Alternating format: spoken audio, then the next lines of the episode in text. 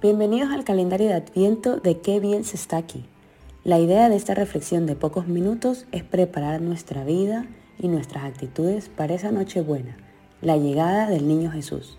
Yo soy Aleca, hoy es el día número 7, así que empecemos.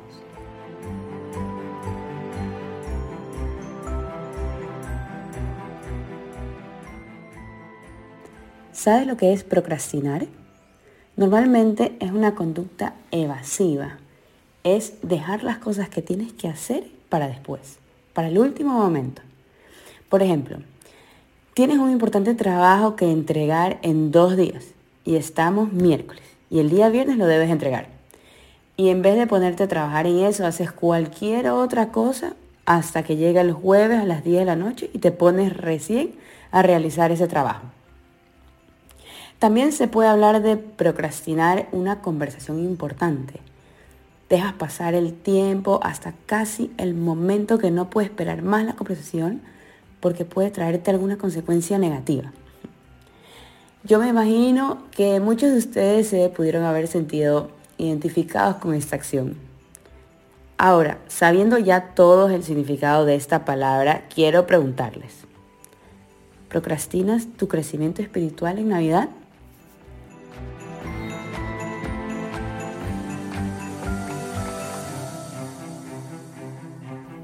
Si tu respuesta ha sido sí, como la mía en años anteriores, pues el hecho de que estés escuchando este episodio es un paso gigante de bienvenida a Jesús en tu vida para preparar tu corazón durante esta espera.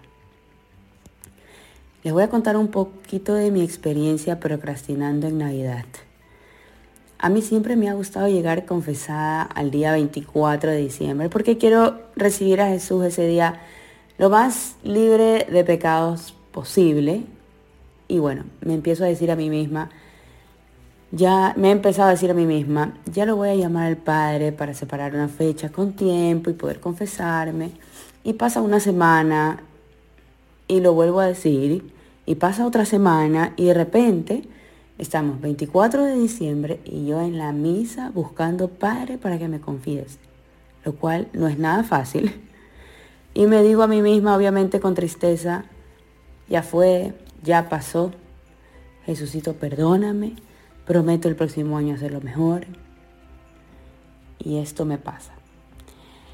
Eh, ¿A cuántos de ustedes les ha pasado que en el primer domingo de Adviento les sale un propósito y están diciéndose a ustedes mismos, ya voy a empezar a trabajar en mi propósito, mañana sí seguro cumpliré con ese propósito y pasa la semana, llega el segundo domingo de Adviento y te olvidas del propósito. Estos son ejemplos de a lo que yo llamo procrastinar espiritualmente.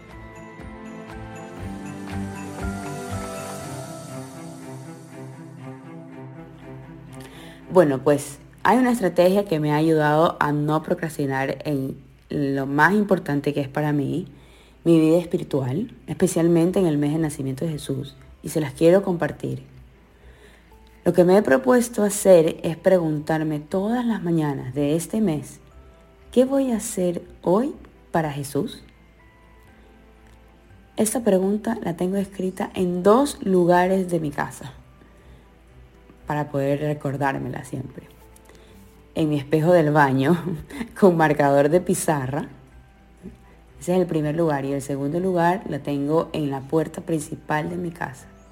Si no la respondí la primera vez mientras me lavaba los dientes o mientras me preparaba para salir, pues tengo una segunda oportunidad para hacerlo.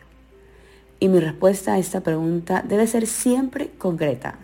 Por ejemplo, hoy voy a saludar a todo el que pase a mi lado. O también digo, hoy voy a llamar al Padre para confesarme. Hoy voy a llamar a ese amigo que está pasando por un momento difícil. Y así. Siempre debe ser algo concreto. Esta es mi estrategia que hoy al salir de mi casa le dije a Jesús que la convertiría. Ahora quisiera preguntarte, ¿qué puedes hacer tú para no procrastinar en tu vida espiritual durante esta Navidad? Eso es todo por hoy. Te espero mañana Qué bien se siente tenerte aquí. Chao.